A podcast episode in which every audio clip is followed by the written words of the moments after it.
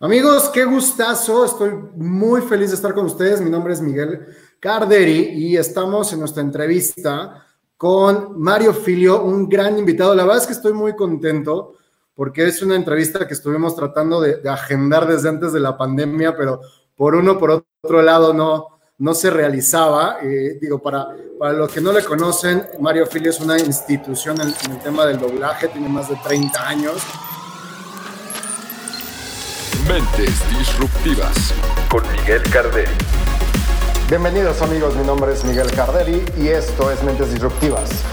Entrevistas, invitados especiales y todos los temas más importantes que necesitas saber para innovar en tu empresa o negocio.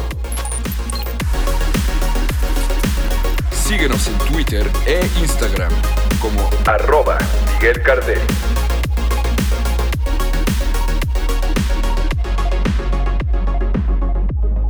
Y, es bien interesante porque no nada más eh, el tener a tantos personajes en una sola persona, en una sola entrevista, es una cuestión maravillosa. Entre los personajes que, ha doblado, llevas 30 años en Disney, ¿verdad? Ya. Fíjate que sí, sí, sí, sí, hice un especial por ahí en el podcast de los 30 años en Disney. Es correcto, has hecho, este, bueno, Miss Piggy es uno de tus personajes más icónicos, has hecho a Tribilín, Obi-Wan, que acaba de hacer también, acabas de hacer un especial también con, con el tema del, 4 de mayo. Y, la verdad es que para mí es un gusto. Platicaba con Mario fuera del aire, que muy pocos, la gente que, me conoce así cercana y, que, me, que me, ha, me, ha, seguido en estos años de, consultoría, los pocos conocen la parte anterior a mi vida profesional, que era que me dediqué cinco años a la actuación. Y, platicaba yo con, con Mario que, él, y yo nos conocimos muy brevemente, hace ya algunos ayeres, no voy a decir cuántos porque nos vamos, me voy a sentir viejo, pero llegué a hacer yo mis pininos en, el doblaje y tuve la oportunidad de escuchar y verlo hacer su trabajo en, una de las productoras. Y para mí fue algo impresionante porque lo ubicaba perfectamente en voz, pero jamás lo había visto en persona. Entonces, verlo trabajar fue una cosa increíble y fue una muy, muy, muy grata experiencia. Y pues bueno, años después enos aquí y con la oportunidad de platicar contigo ya de manera más, más personal. Muchísimas gracias por aceptar entrevista, eh, Mario. ¿Cómo estás? qué padre, qué padre todo eso que dices, porque pues uno de pronto no se da cuenta de, muchas cosas y así mismo me pasó a mí cuando iba a las, a las salas de grabación y conocía a algunas personas que yo identificaba por su voz, pero que no los había visto. Nunca el otro día le decía a mi esposa, es cierto, en una entrevista me preguntaban, ¿qué es lo que te enamoró del doblaje? ¿Y sabes qué fue, Miguel? Es esta especie de conocer, como, como que estás eh, de boyerista viendo algo que, que todos oyen en la tele, pero nadie sabe cómo se hace. Así era al menos en ese entonces. Entonces yo decía, uy, yo ya conocí al que hace la voz de Alf, yo ya conocí al que hace la voz de, de MacGyver, yo ya conocí, entonces así me sentía yo en ese entonces, era como un espía ahí, conociendo un mundo secreto, porque además tenía mucho de eso, la verdad. No, claro, y aparte, digo, cuando tú empezaste, eh, incluso cuando yo, bueno, hice mis pininos que te comentaba que realmente hice como dos o tres veces y después me tocó la famosa huelga de, Fox por el tema de los Simpsons, entonces pues ahí valió, valió mis intentos por hacer doblaje, pero, este, pero realmente, como dices, o sea, realmente era, era un grupo muy selecto, era un grupo de alguna manera muy cerrado. Y, y, no había tantos medios de comunicación como ahorita, que ahorita realmente los actores de doblaje ya tienen un, exposure mucho más amplio con sus mismos canales, que ahorita vamos a platicar también todo lo que tú haces aparte del doblaje, pero ya se conocen más a los, a los actores. Antes era muy complicado estar viendo este, por ejemplo, no sé, a, este Arturo Mercado, al, papá, no, no, al junior que tiene. Exactamente. Verlo, aunque lo vieras en persona, jamás, o sea, jamás platicarías con él, porque jamás lo identificarías con, con, sus personajes.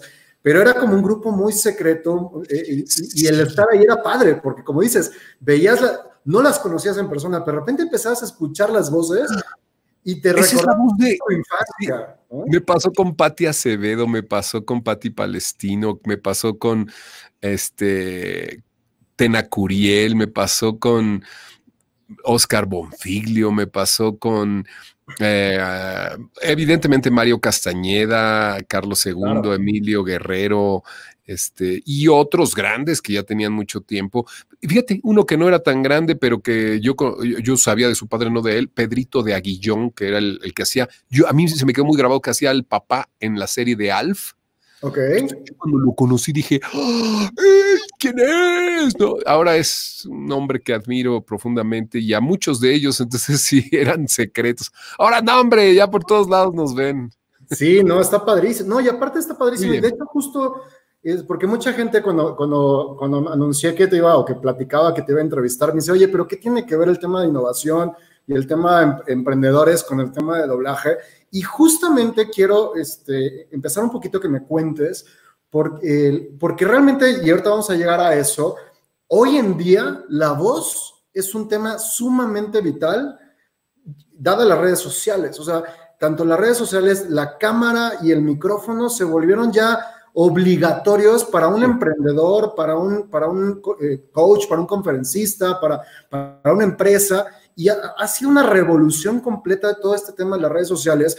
Y creo que también a, los actores, no nada más de doblaje, sino a los actores en general, les ha abierto una oportunidad también laboral y una oportunidad de, explotar su talento y, y, tratar de transmitirlo, que hoy el, la arte, las artes escénicas ya son parte del día a día del mundo empresarial. No, no sé cómo tú lo veas con, con esta nueva era, ¿no?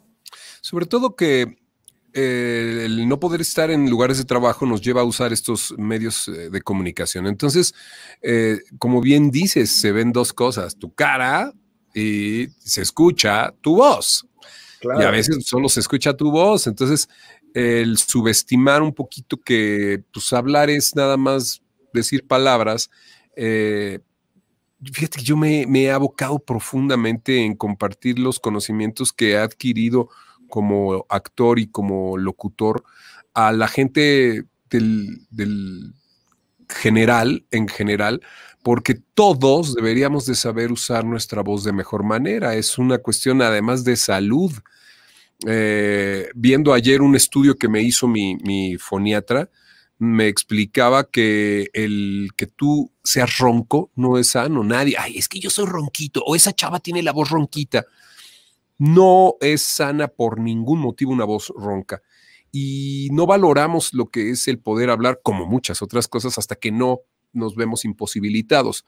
Y para poder hacer una presentación, para poder vender un producto, para poder dar una conferencia, para poder guiar una, reunión de negocios para poder innovar al presentarte ante un posible cliente y promover y, emprender eh, algo nuevo. Fíjate, yo, yo estuve dándole unos cursos a Accenture. Accenture pues, es una compañía de tecnología sumamente importante con clientes muy grandes. O sea, son los que desarrollan desde en la Mercedes-Benz los botoncitos hasta en Disney toda la tecnología de los parques vieron la necesidad de que sus, ejecutivos tuvieran eh, un mejor uso de la voz. Entonces, hace poco estaba yo asesorando a un psicólogo que estando en su casa dijo, yo tengo que dar información en las redes y tuve que crear un podcast. ¿Cómo me oyes? Y yo decía, Dios santísimo, tienes que, a ver, primero articula, después respira, después cambia el tono.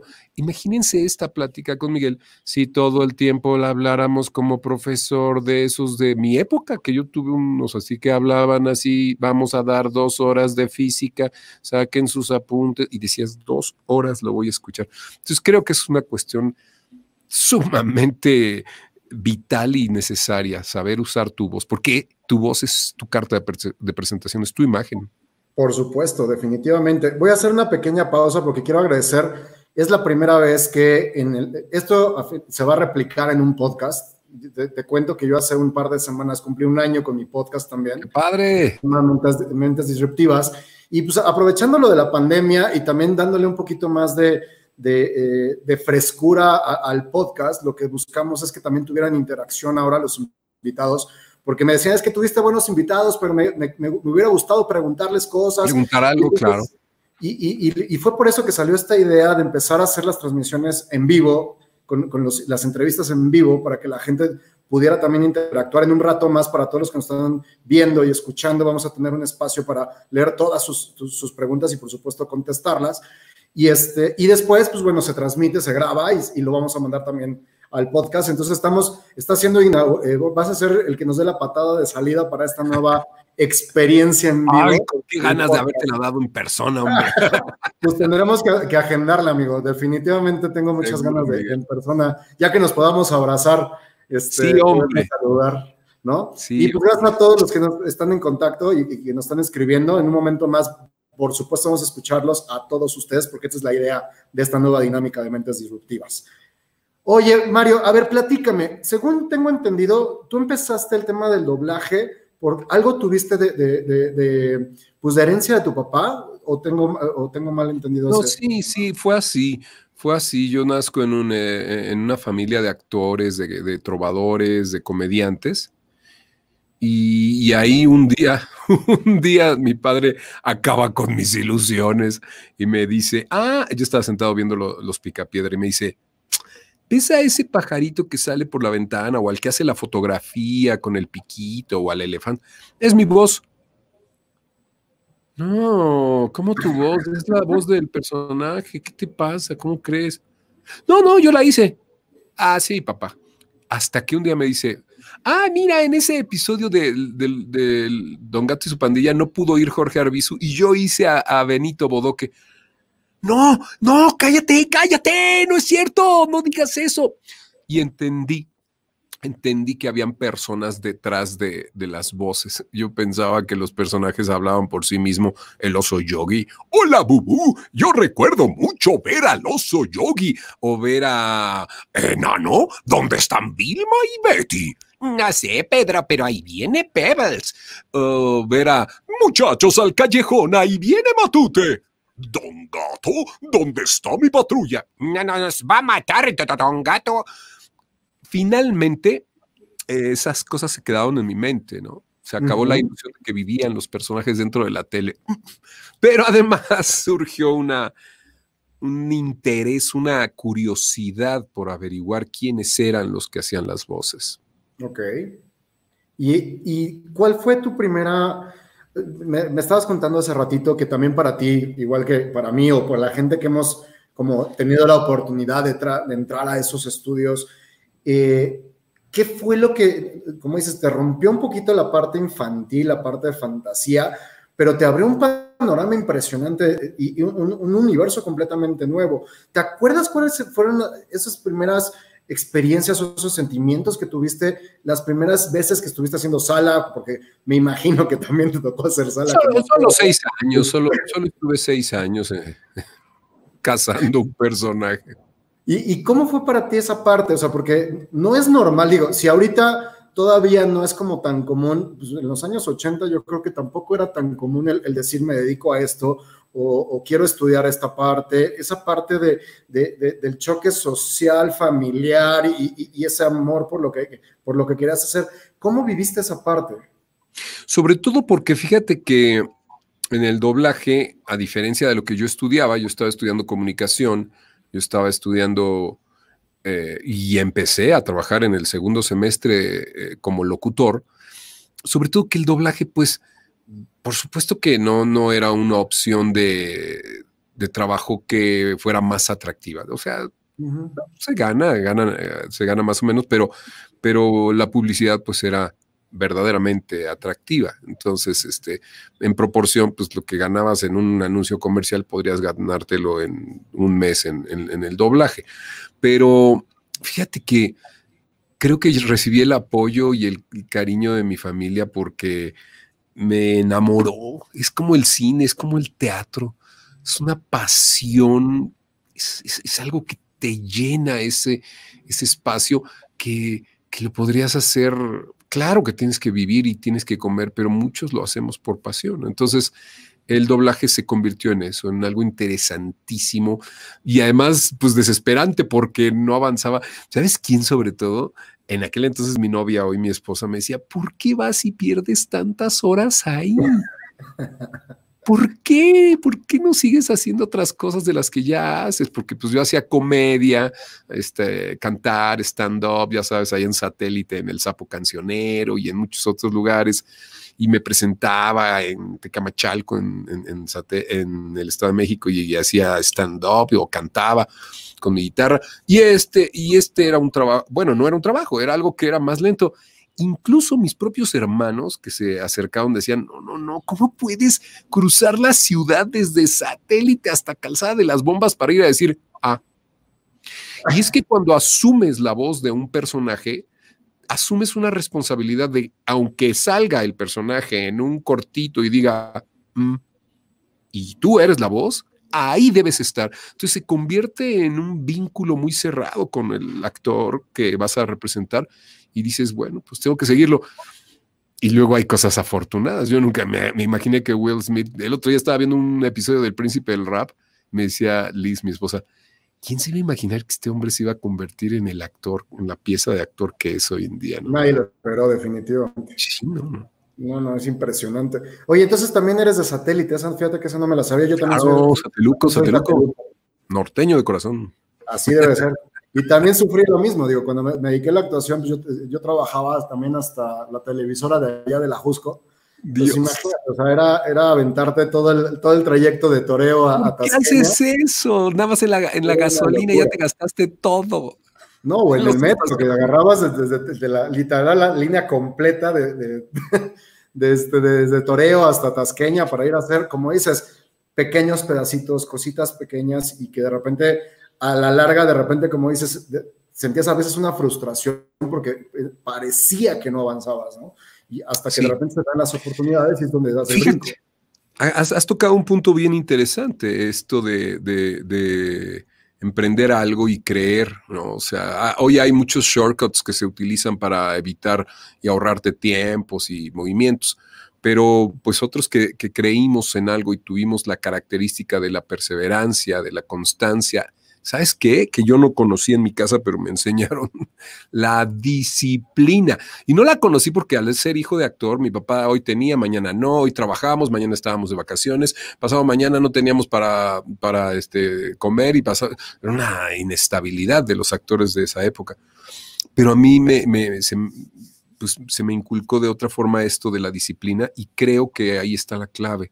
Cuando hoy ves los resultados dices, oye, Valió la pena. Claro, y, qué bueno que tocaste esta parte, porque creo que es algo, independientemente de la industria o, el mercado al que nos dirijamos, esta parte de la disciplina y esta parte de la paciencia y la perseverancia, y, esto es algo que, por ejemplo, yo que trabajo mucho con emprendedores, de repente les cuesta mucho trabajo y sobre todo a estas últimas generaciones que a final de cuentas han vivido con, cosas muy sencillas. Con, con prácticamente todo lo tienen muy fácil este tipo de tecnologías, eh, muchos apoyos para emprender. cuando yo empecé el tema de emprendimiento, pues te voltaban a ver con cara de loco y, no había apoyo. ¿De qué estás hablando, Miguel? Búscate un trabajo, ¿no? Búscate un trabajo en serio, te decía, ¿no? Y, creo que ahí es justamente donde, donde la vida del actor y, el emprendedor machan. Porque aparte algo que, que yo admiro mucho de ti es que también has encontrado no depender de una sola cosa para poder acrecentar tanto tu nivel de vida, porque al final de cuentas es lo que todos buscamos, como también explotar tu talento. Y, no enfocarte a ver cuándo te llaman para poder hacerlo, que muchos actores se quedan en esa, en esa parte. Y creo que también el emprendedor eh, o el que quiere ser emprendedor, es importante también tomar en cuenta esa versatilidad o esa diversificación aprovechando lo mismo que estás haciendo. Tú, yo sé que, por ejemplo, tienes ahorita tu podcast, pero también sé que no lo empezaste hace poquito sino que empezaste un podcast desde hace, ¿qué fue en el 2005, 2006? 2005 más o menos, sí. ¿Y cómo era eso sin tanta tecnología como lo tenemos ahora? ¿Por qué Oye, qué fácil grabar ahora, ¿no? He tenido invitados todos estos meses que parece que estamos aquí, ¿no? Los dos con el Squadcast y otros sistemas. Fíjate que es que tocaste un tema bien interesante. Yo me acuerdo que hace unos años, como cuatro años, dejé de hacer la voz para una tienda de, de autoservicios que decía, y tú vas al súper y alguien me dijo, ya no vas a grabar para la Comer, ¿y ahora de qué vas a vivir?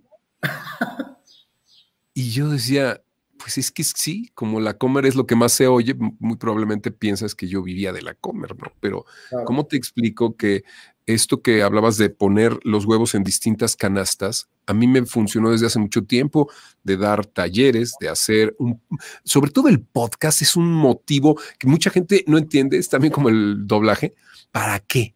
Entonces, el crear una imagen y mantenerte y ser constante y tener la frecuencia de publicación te da una imagen. Y entonces de esta manera, pues yo no solo me he dedicado a hacer anuncios comerciales, ni a hacer solo doblaje, ni a conducir eventos, ni a dar conferencias, ni a hacer talleres en línea, ni a hacer talleres presenciales, ni a salir en películas o en teatro o en televisión, ni a presentarme, ni a conducir, ni a crear este, contenidos para todas las plataformas o las más que puedo, porque de repente salen unas que ni conozco. Entonces, creo que diversificar te da la seguridad de ante los cambios, por ejemplo, ahorita. Claro. tuve que diversificarme y abrir otros mercados porque la situación en mi país y en mi, en mi trabajo cambiaron radicalmente. Y si yo solo hubiera estado haciendo esto, afortunadamente hace más de cuatro o cinco años empecé a abrir mercado en otros lugares que, hoy me dan esta tranquilidad. Sí, cuando tocas, eh, sí. Perdón, perdón, perdón, te interrumpí. No, cuando tocas el tema del podcast me emociona mucho porque yo sí creí de, lleno en el podcast como una nueva forma de hacer la radio, de hacer radio, porque pues yo venía de la radio. Entonces me emocionó y así lo sigo haciendo. Detuve los podcasts porque también me vino una carga de trabajo muy grande y desde el 2011 creo que no lo hice hasta el año pasado, 2019 que empezamos ocho años lo detuve y ahorita vamos pegaditos, ya vamos a cumplir un año al aire en breve. Ya sabes que cuando cumples 50 episodios ya cumpliste un año. Nosotros escaleteamos 50 episodios porque publicamos semanal y vamos en el episodio, acabo de grabar el episodio 44, entonces estoy Estás a nada. muy cerca de cumplir el año. No, y aparte está muy dinámico porque a mí lo que me gusta de tu podcast es que, como dices, estamos acostumbrados a la voz, estamos acostumbrados al personaje, pero el hecho de que, cuentes el cómo lo creaste, la historia detrás de la voz, que cuentes también tu anécdota, es algo que acabo de escuchar justamente ayer para la entrevista, tu, tu especial de Obi-Wan, y el, y el cómo le das la, personalidad, el hecho, el hecho de que sigas a, la persona que hace la voz en, inglés, o sea, todo el mundo cree que es nada más llegar, grabar e, e irse, pero realmente tiene un, un, un, trabajo de actor. A veces digo, cuando yo estaba eh, actuando decían que el doblaje era muy sencillo, que era cualquier locutor podía hacerlo. Y cuando veías el trabajo que hacían ustedes, decías, pero sencillo en qué sentido? O sea, es una estructura completa. un circo de cinco pistas. No, y aparte creo que, o sea, creo que de todas las, las cuestiones artísticas en cuanto a actuación, es la más demandante porque no tienes trabajo de preparación. O sea, tú tienes que improvisar, a, meterte al personaje de manera inmediata y no hay de quedarme una hora con el guion y explícame cómo está el tema. O sea, te tienes que meter de lleno.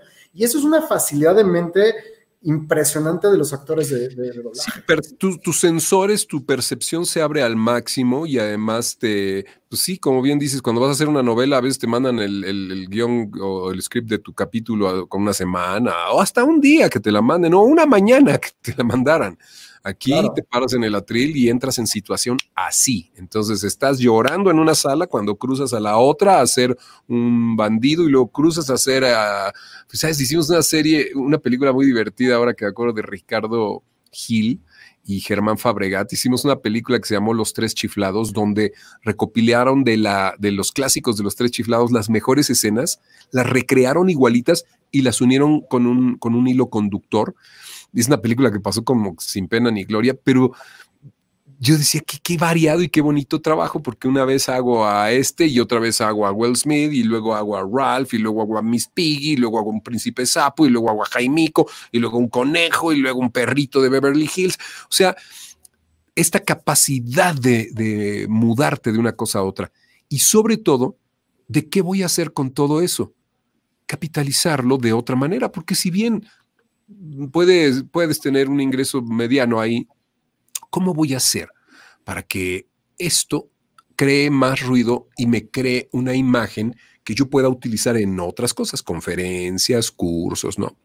Entonces aquí yo creo que es donde el emprendurismo toma forma en el trabajo del actor y en el buscar las formas de ser tú quien te grabe, de tener equipo, de tener una cabina, de tener una instalación, de tener una campaña de promoción, de conocer las nuevas tecnologías con las que se está haciendo el doblaje, la publicidad, de abrir mercados, de acudir a conferencias, de acudir a congresos, de saber que un actor de doblaje tiene que ser actor y luego dobla, a, aprender la especialidad, que los locutores no tienen nada que ver con los actores de doblaje. O sea, son dos cosas distintas de la voz, ¿no?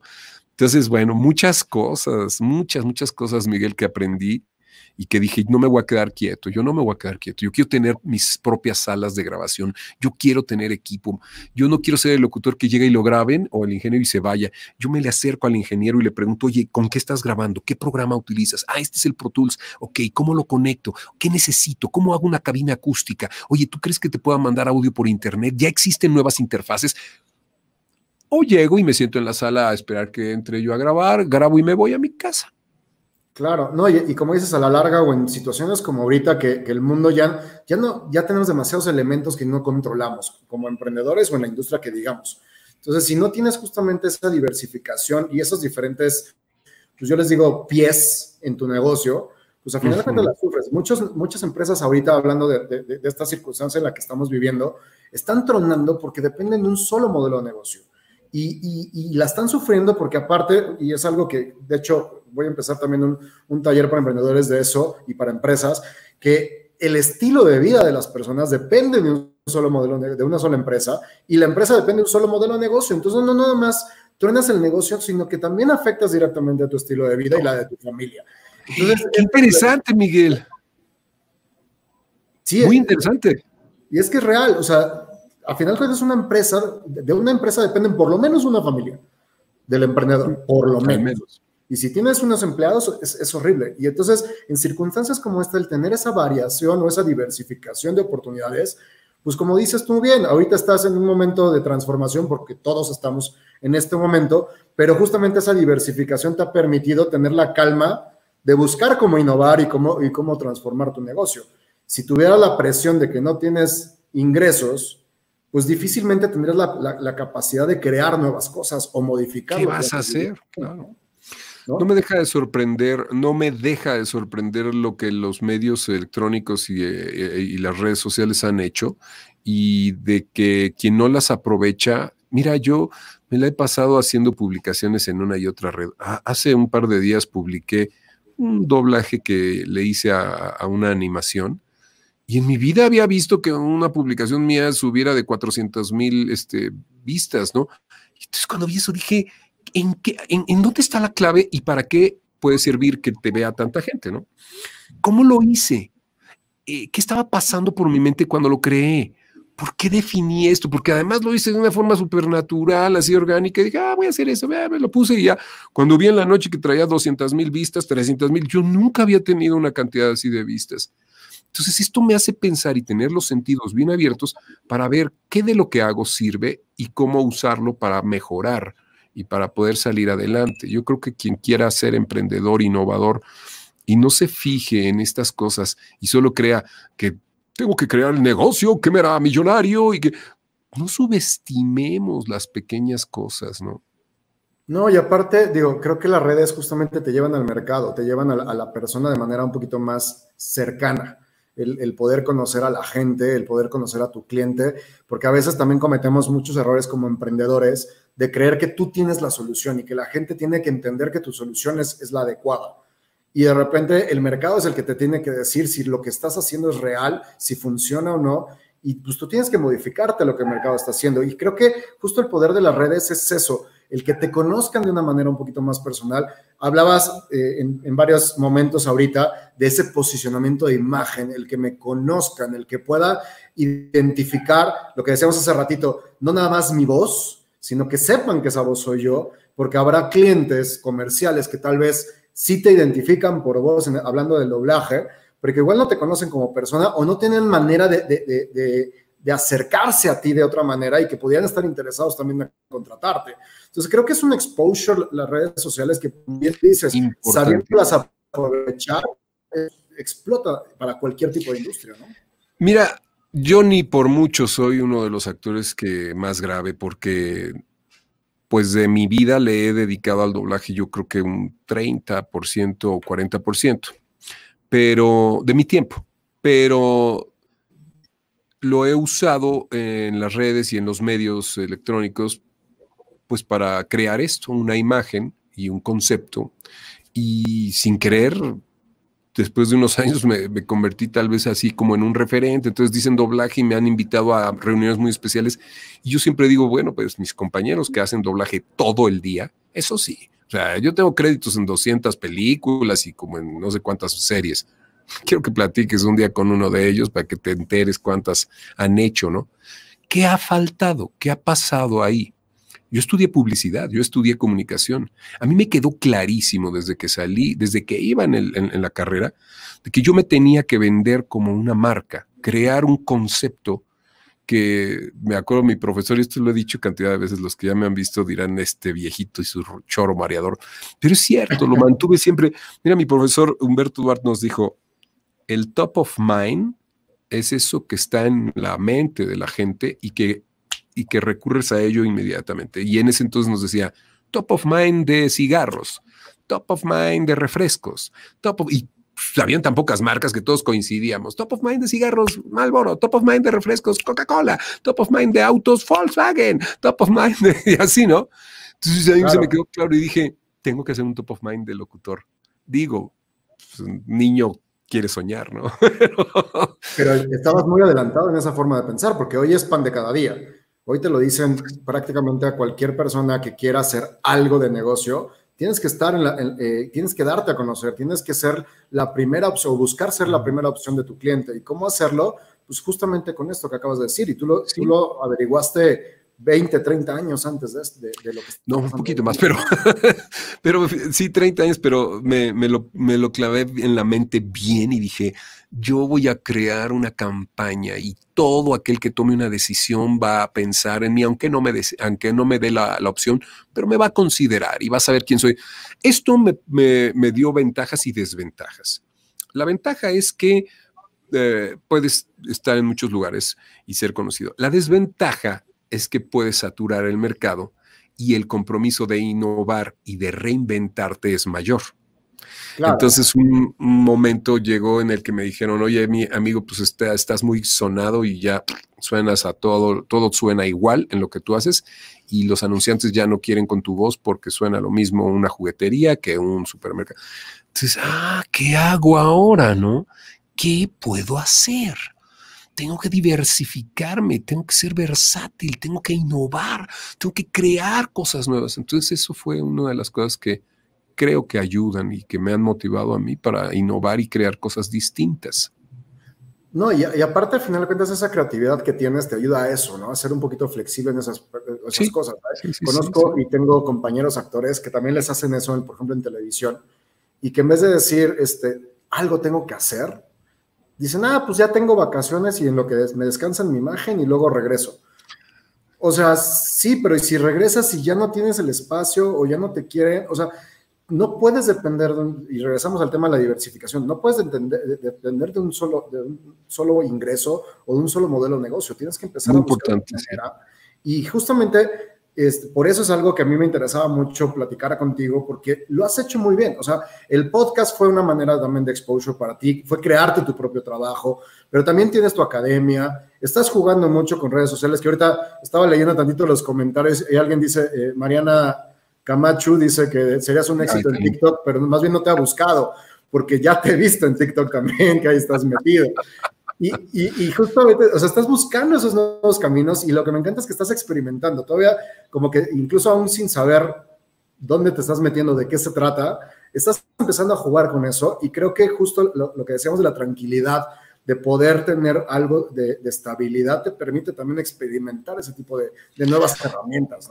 Y correr el riesgo, porque mm, en mi vida he cerrado muchos negocios, te lo digo en serio. Mi esposa y yo tuvimos una agencia de viajes, luego tuvimos un spa, vendimos pantalones, vendimos collares, vendimos suéteres, este, dimos clases, o sea, hemos hecho muchas cosas, pero hay una especie como de luto cuando cierras un capítulo pero hay una emoción por lo que viene.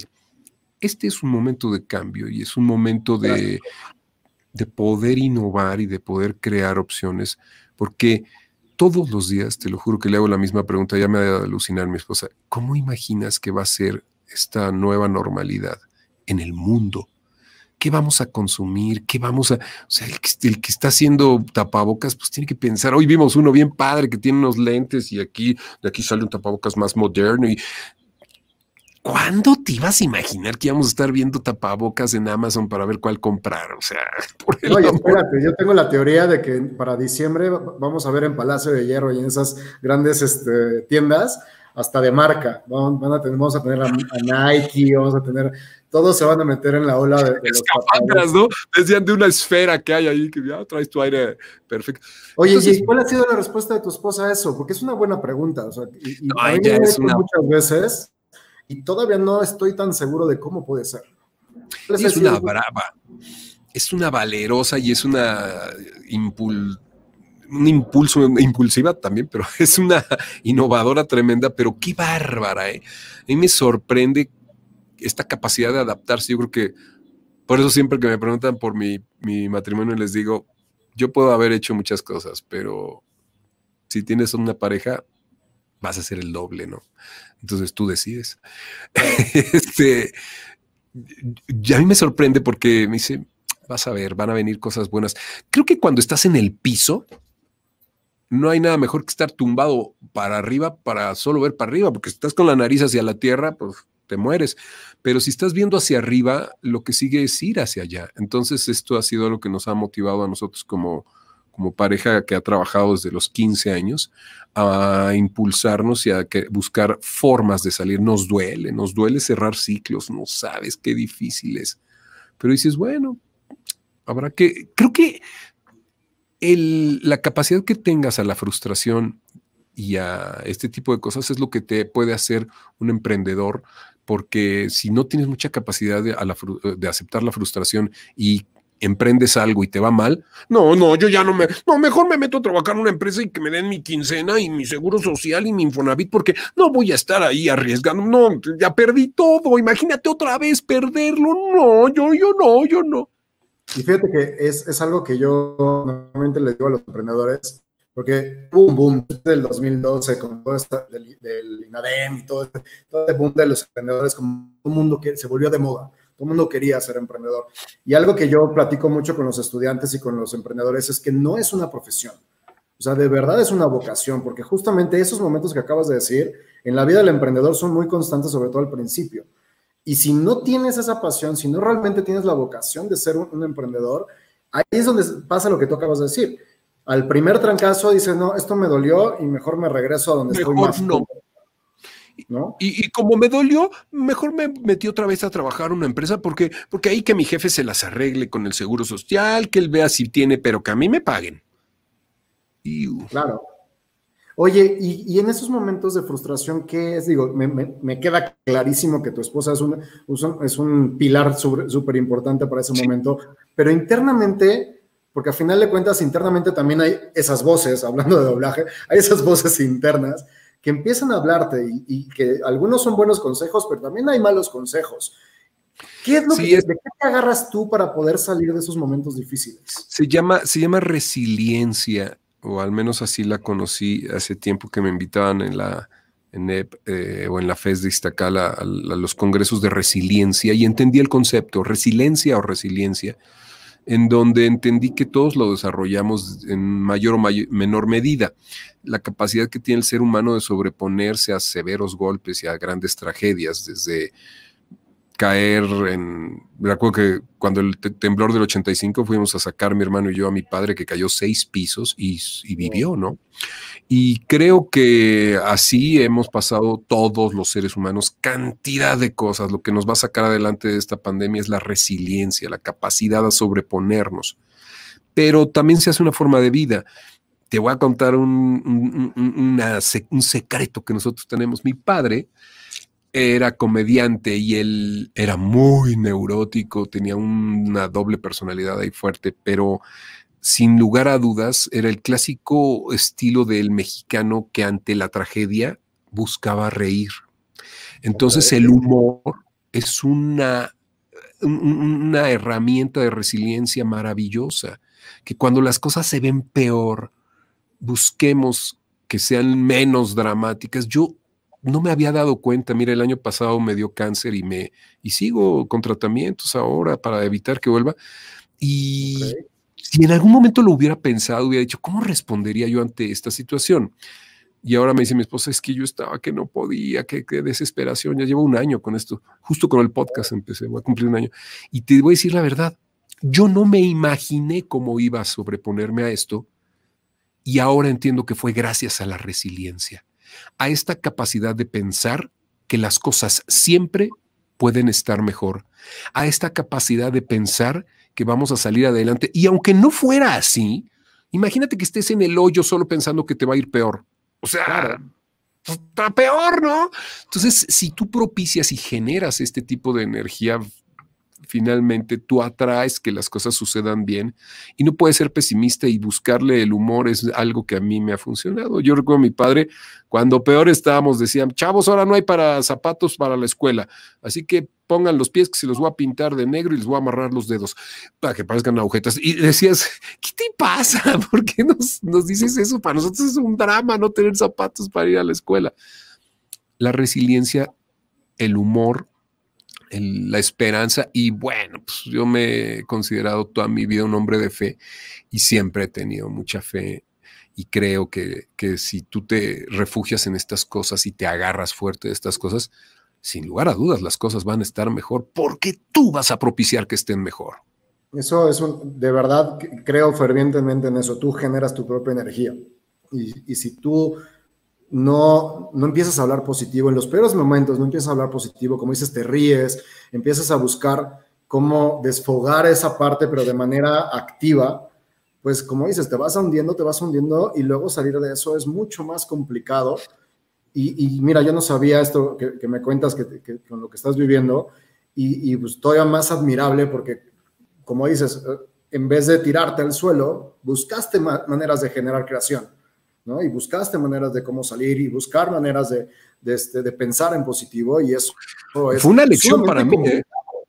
Fue una lección para mí porque yo oía las voces de mucha gente que me decía, Mario, la actitud, tienes... Entonces yo me imagino a alguien que le digan que la actitud es todo y pensar que eh, eres amargado, pesimista y de repente dices, saldré adelante de esto con actitud y prum, ya cambiaste, ¿no?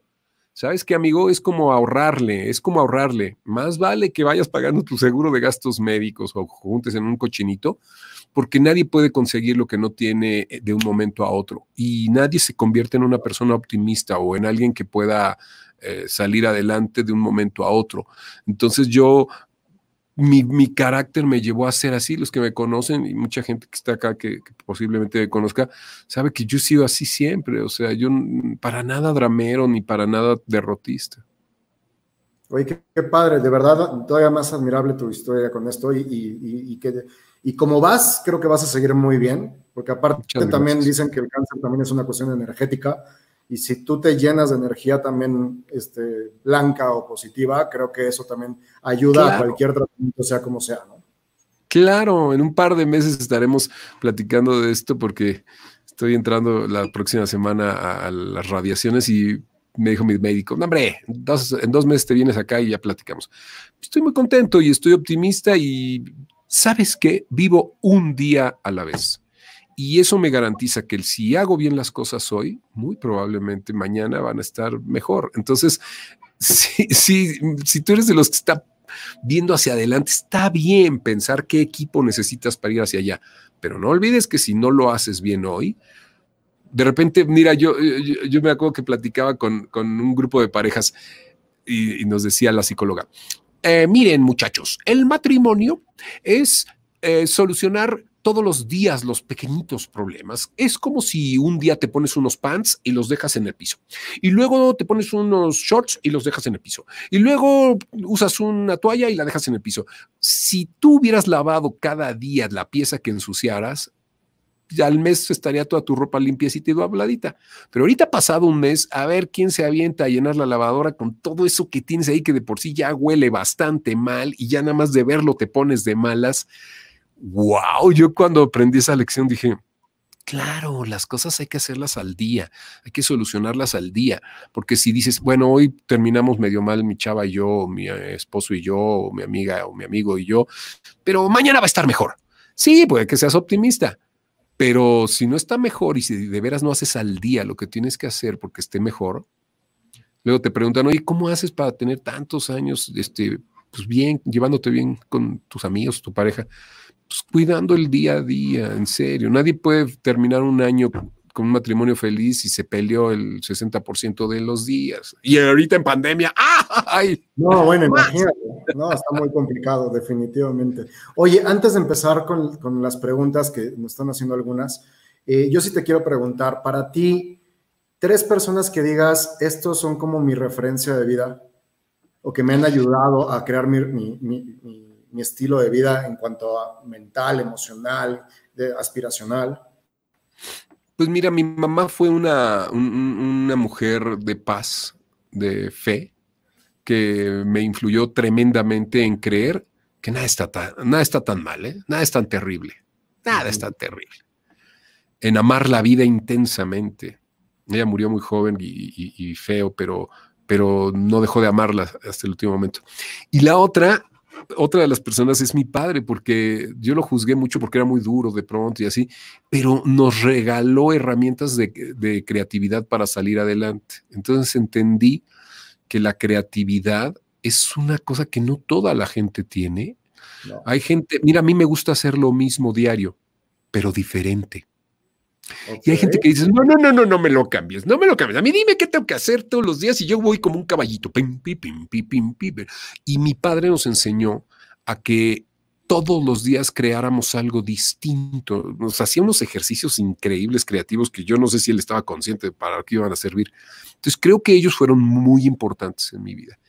Y después, pues he tenido grandes ejemplos de vida de, amigos y queridos colegas en el trabajo. Bueno, pues te puedo mencionar a grandes como Pepe Labat, que admiré y, quiero hasta la fecha, aunque partió hace ya algunos años. He admirado y querido a gente como mi compadre el eh, chino Emilio Ortega, que creó un, Ahí en el podcast pasado está él, es un gran ingeniero de audio.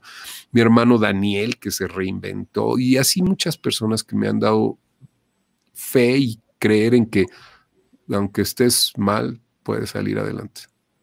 Súper, muchísimas gracias Mario. Oye, pues empezamos con las preguntas de la gente, ¿te parece? Sí, qué padre. También preguntar, tenemos ya un, par, pero pues que puedan ya aventarse.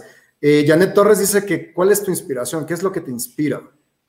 Para, me imagino que para crear tus personajes o de dónde agarras tu inspiración. Está padre esa pregunta porque eh, lo digo muchas veces, pero es cierto, lo, siento así. Eh, a mí me ha inspirado siempre entretener y divertir al niño que fui y que soy. sí, en serio, esa es mi inspiración. Si yo no me divierto, yo sé que no se van a divertir, pero si yo me río y me divierto y satisfago al nene que, que fui y que acá entre nos sigo siendo, Claro. Creo que eso me inspira para hacer las cosas y divertirme. En mi carrera he tenido la oportunidad de trabajar mucho para niños. Y aparte creo que justo, sobre todo hablando de la voz ya puntualmente, proyectas más cuando sientes, aunque sea de manera inconsciente. O sea, el, el, sentimiento sí se transmite a través de la voz. Entonces, si tú no lo, no lo, no lo vives, no suena igual. No, y básicamente si tú no lo vives, no, no lo propicias. A ver, si yo te digo, pan dulce bimbo, el poder del trigo. O te digo, pan dulce bimbo, el poder del trigo. Mm, deliciosas doraditas, tía Rosa. Mm, deliciosas doraditas, tía Rosa. Ven a Six Flags. Me, acordé del comercial y ya se me antojó. Tienes que vivirlo, ven a Six Flags. Tienes que vivirlo, ven a Six Flags. Si yo no experimento la emoción, fíjate que este es un arma para todos aquellos que subestimen el uso de la voz.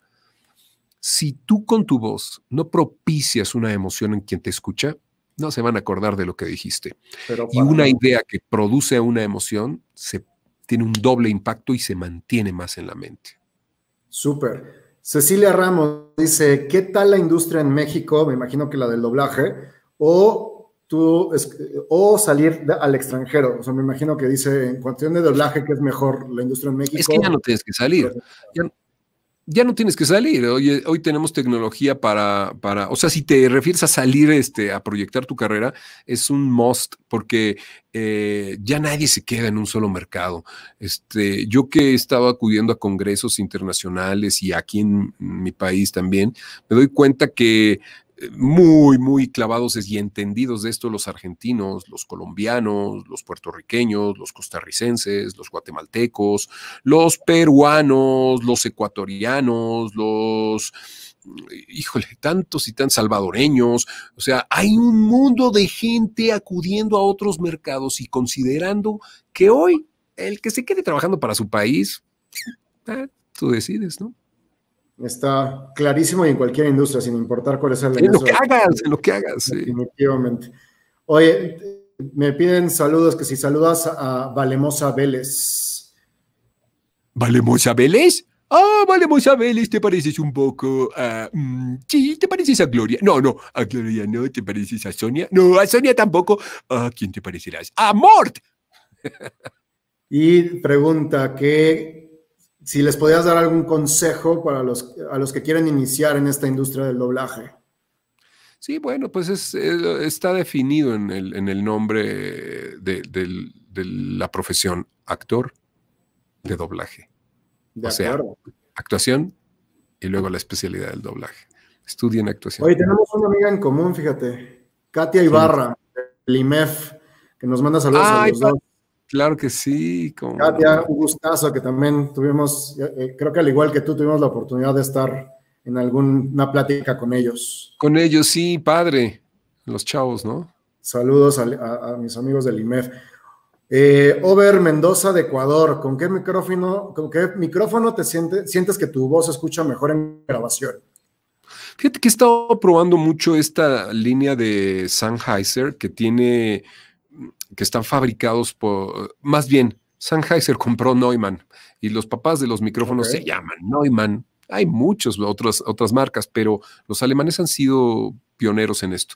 Me gustan mucho los Sennheiser y los Neumann y tengo distintas versiones, uno USB como este, tengo allá adentro uno de Shotgun que estoy usando, ahorita voy a tener una sesión de doblaje y voy a usarlo. Es formidable porque lo pones aquí arriba y te puedes mover con más libertad y te capta. Súper. Y por acá tenemos otra pregunta. Rubén Romano, ¿cómo le haces para no rendirte? Ah, qué buena pregunta, Rubén. Es un alumno mío, fíjate. Él es un, alumno mío. Gracias, gracias, Rubén. Rubén. Pues yo creo que la idea es, este, como te decía, ¿cómo le haces para no desesperarte después de 70 días enclaustrado? ¿Cómo le haces? ¿Sabes? Te concentras en el de hoy, Hagamos que el de hoy, cuando en la noche. Aparte de imagen, ¿no? Digamos que el de hoy fue padre, vamos a propiciarlo. Y ya cuando ves, dices, hoy ya llevamos 70, 70, Dios mío. Y saludos a Olimpia Morales, que nos está escuchando desde Pachuca y algo también. Oye, Mariana, Mariana, dice de los talleres, y voy padrísimo. No, no. ¿Saben qué pasó? Empecé a grabar los talleres en línea y dije, eh, salimos para el día primero de junio, pues qué demonios. Y he estado con el equipo de, Playcom Labs este, checando los detalles y todos coincidimos en que preferimos movernos tal vez una semana, 15 días a salir con todos los talleres en línea pero nos metimos muy, muy quisquillosos a hacer una producción. Yo no he visto de, otros colegas, pero este, pues hay formas de hacer un taller, muchas tú decides. Creo que yo tomé el camino difícil, pero les va a gustar. Lo he hecho con mucho cariño, con mucho cuidado, con mucha dedicación. Oye, ¿y cómo estás haciendo esa? Digo, fue obligatorio, pero ¿ya lo tenías planeado antes hacerlo o, realmente es una reacción a lo que está pasando ahorita? No, todos me los pedían. Tengo años, años, años de que me los piden en Centro, Sudamérica, en los Estados Unidos, en, España, en algunos lugares, y entonces yo decía, ay, no, a mí me gusta el contacto humano y grupos chiquitos para que trabajen. Pero de pronto esto me hizo ver que, pues sí, cuando produces algo bonito puedes abarcar más, más mercado y, puede haber más continuidad. Y sí, pues me obligó, o sea, lo que ya iba yo a hacer, ¡pum! Vale, nos empujó. Si de esta crisis no creces, Dios santo. creo que es la pregunta que tenemos que hacernos después de esto, ¿no? ¿Cómo mejoraste? O sea, ¿en cómo evolucionaste después de esta situación? Fíjate que yo también estoy en el mismo proceso que tú. En un par de semanas yo estoy, estoy por, por lanzar un, un taller en línea porque me pasa lo mismo que a ti. O sea, a final de cuentas también tuve formación actoral. Me encanta el escenario, me encanta el, contacto físico, me encanta la energía de saber qué es lo que está pasando y la reacción, e incluso la improvisación dependiendo el, el, grupo. Y sí le tenía yo también como, eh, como, sí sabía que lo tenía que hacer. De hecho, hace un año hice uno, pero no, como que no, no levantó como yo esperaba. Y como que ahí dije, no, ya ven, como que prefiero los físicos, ¿no? Y de repente aparece todo esto y dices, es que, o sea, sí está padre, pero también puedes tener mayor impacto, llegar a personas que no necesariamente van a llegar a ti de manera física y, y poder seguir apoyando a esas personas, ¿no? Entonces, creo que nos obligó, pero también es una herramienta muy poderosa. Mira, estaba yo escribiendo un libro, empecé el año pasado y, este, y le dediqué mucho tiempo ahí, ¿no? Y después de un tiempo, cuando empezó todo esto, dije, no, tengo que hacer los talleres. Y casualmente lo agarré y dije, ah, capítulo uno, ya está el primer capítulo del curso. Entonces alguien me dijo, oye Mario, eh, ¿sabes que los podcasts, y, esto es algo que cae muy bien para ti, los podcasts o los cursos en línea, es el mejor libro que podrías haber escrito? Porque además lo estás diciendo. Si todos los libros los están traduciendo hoy a audiolibros, imagínate un libro narrado por el autor. Entonces, no te desesperes si no terminaste tu libro porque está publicado desde 2005 en todos tus podcasts, porque está publicado en todas las anécdotas, en cada taller y ahora en los talleres en línea. Entonces dices, mm, qué interesante. ¿Quieres hacerlo libro? Pues le pones subtítulos, vacías las letritas y lo imprimes. Pero de veras es un contenido que va a estar ahí todo el tiempo para accesarlo, para tenerlo en las manos, para verlo y poder hacer a lo mejor otra actividad mientras estás escuchando un podcast o un curso. Fíjate que, y aparte, digo, en, tu caso, la manera en que tienes diseñado tu podcast, digo, eh, eh, he escuchado muy pocos de, de, la, de, la, versión anterior, pero hablo de esta, de esta última, de esta que tiene un año. Y justamente, lo, y te lo decía al principio, la manera en que cuentas las historias atrás de la voz, es, es, un libro, o sea, estás contando tu biografía un capítulo a la vez, pero estás contando tu historia, estás contando. un capítulo. Yo decía, ¿cómo escribo un libro? Y me decían, ay, agarra una grabadora y ve platicando historias de tu vida. ¿Y por qué agarra una grabadora y no hago un podcast? Por supuesto. La verdad es que lo único que tendrías que hacer de alguna manera es aterrizar lo que ya estás contando. Fíjate que también de, de mi podcast de Mentes Disruptivas, justamente la intención es esa. Estamos ahorita juntando un cierto número de invitados y la intención es aterrizarlo en un libro con las historias de emprendimiento de diferentes industrias como la tuya, por ejemplo, ¿no? Entonces, pero volvemos al tema y, tienes toda la razón. Esto estamos contando una historia, estamos, tú estás contando una historia, los invitados que tengo, gracias a Dios, se abren igual que tú, con detalles como los que has tenido el día de hoy, y, permite que, la historia ya no nada más sea de una historia profesional, sino de la historia personal que lo lleva al profesional, ¿no? Y eso también es súper valioso, como dices, ya se queda guardado en la historia. ¿no? Sí, sin duda, ahí está y va a permanecer. Yo creo que una de las cosas que a mí sí me ha obsesionado es un poquito esta idea de permanecer y de trascender. Yo hoy sigo escuchando y respetando a grandes que se dedicaron a lo que yo me dediqué, ya sea a la locución, a la actuación o a, otras actividades de la publicidad, y que trascendieron y siguen vivos. Así es que el doblaje, por lo pronto, sí, será, sí será algo que podremos seguir escuchando, aunque ya partamos de este mundo. Me parece muy bien. Vamos con la última. Bueno, de hecho no es pregunta, es un comentario. Miguel Carrillo González dice, Mario, muchas gracias por compartir tu forma de creatividad y lo que haces en tu forma de vivir si la creatividad no la usas de veras para, para salir adelante, pues se, vuelve un recurso inútil. La vida te da la oportunidad de ante un problema, dos salidas, sentarte a llorar o buscar una salida que involucre tu intelecto, tu manera de, Fíjate, ayer grababa uno de los episodios del taller en donde hablaba de que el hombre empezó a desarrollar su capacidad cerebral debido a que comía la carne eh, puesta al fuego, y que se le fue, le fue más fácil para masticar. Y otras especies animales desarrollaron inteligencia elemental, como los micos de una isla que abrían las ostras con una piedra, pero pues no ha habido ningún mico que ponga una marisquería. Entonces, o que haga una, una cadena de restaurantes. Entonces, el humano, si no lo usa, si tiene esa posibilidad y no la usa, qué pena. Claro. Oye, Mario, pues muchísimas gracias. Ya estamos llegando al final y antes de cualquier cosa, me gustaría que mandaras, que pudieras mandar un mensaje. ¿Qué, qué, qué es el consejo que le podrías dar a la gente? Digo, ya dimos varios, ya dijiste varios, pero si tuvieras que decirle una sola cosa a las personas, ¿cuál, es, ¿cuál sería? Y por ahí me piden que si puedes contar algo con alguna de tus voces predilectas. ¡Oh, claro! Vamos a terminar. Y antes me presento, soy Miss Piggy. Yo, Ralph el Demoledor. Yo soy Conejo de Winnie Pooh. Yo soy Papi de Beverly Hills, Chihuahua. Los peces son amigos, no comida. Un niño flotó sobre mí e hizo volar a un auto con su rayo láser. Tráeme más puertas, Charlie. Hoy vengo inspirado. Fred, ¿qué estás haciendo ahí, Fred? No, vete a tu casa. Estamos en plena pandemia. Que la fuerza los acompañe y que todos muevan su bote con mucha alegría. Mm, interesante. Gryffindorf. Y además, hagan lo que les gusta, que lo van a hacer bien. Y si lo hacen bien, todo lo demás llegará por añadidura. Reconocimiento, trabajo, este, dinero, etcétera. Amigo, de verdad, muchísimas gracias. Fue un placer esta hora que que me diste. Este, espero ahora sí, cuando se acabe todo este show, sí vernos, platicar más, más con calma y, este, y pues echarnos aunque sea un cafecito ya de menos. Será un gusto. Eh, ¿Dónde te pueden localizar? ¿Dónde van a estar tus cursos? ¿Cuándo salen? Mariofilio.com va a estar el link. La plataforma se llama Playcom Labs.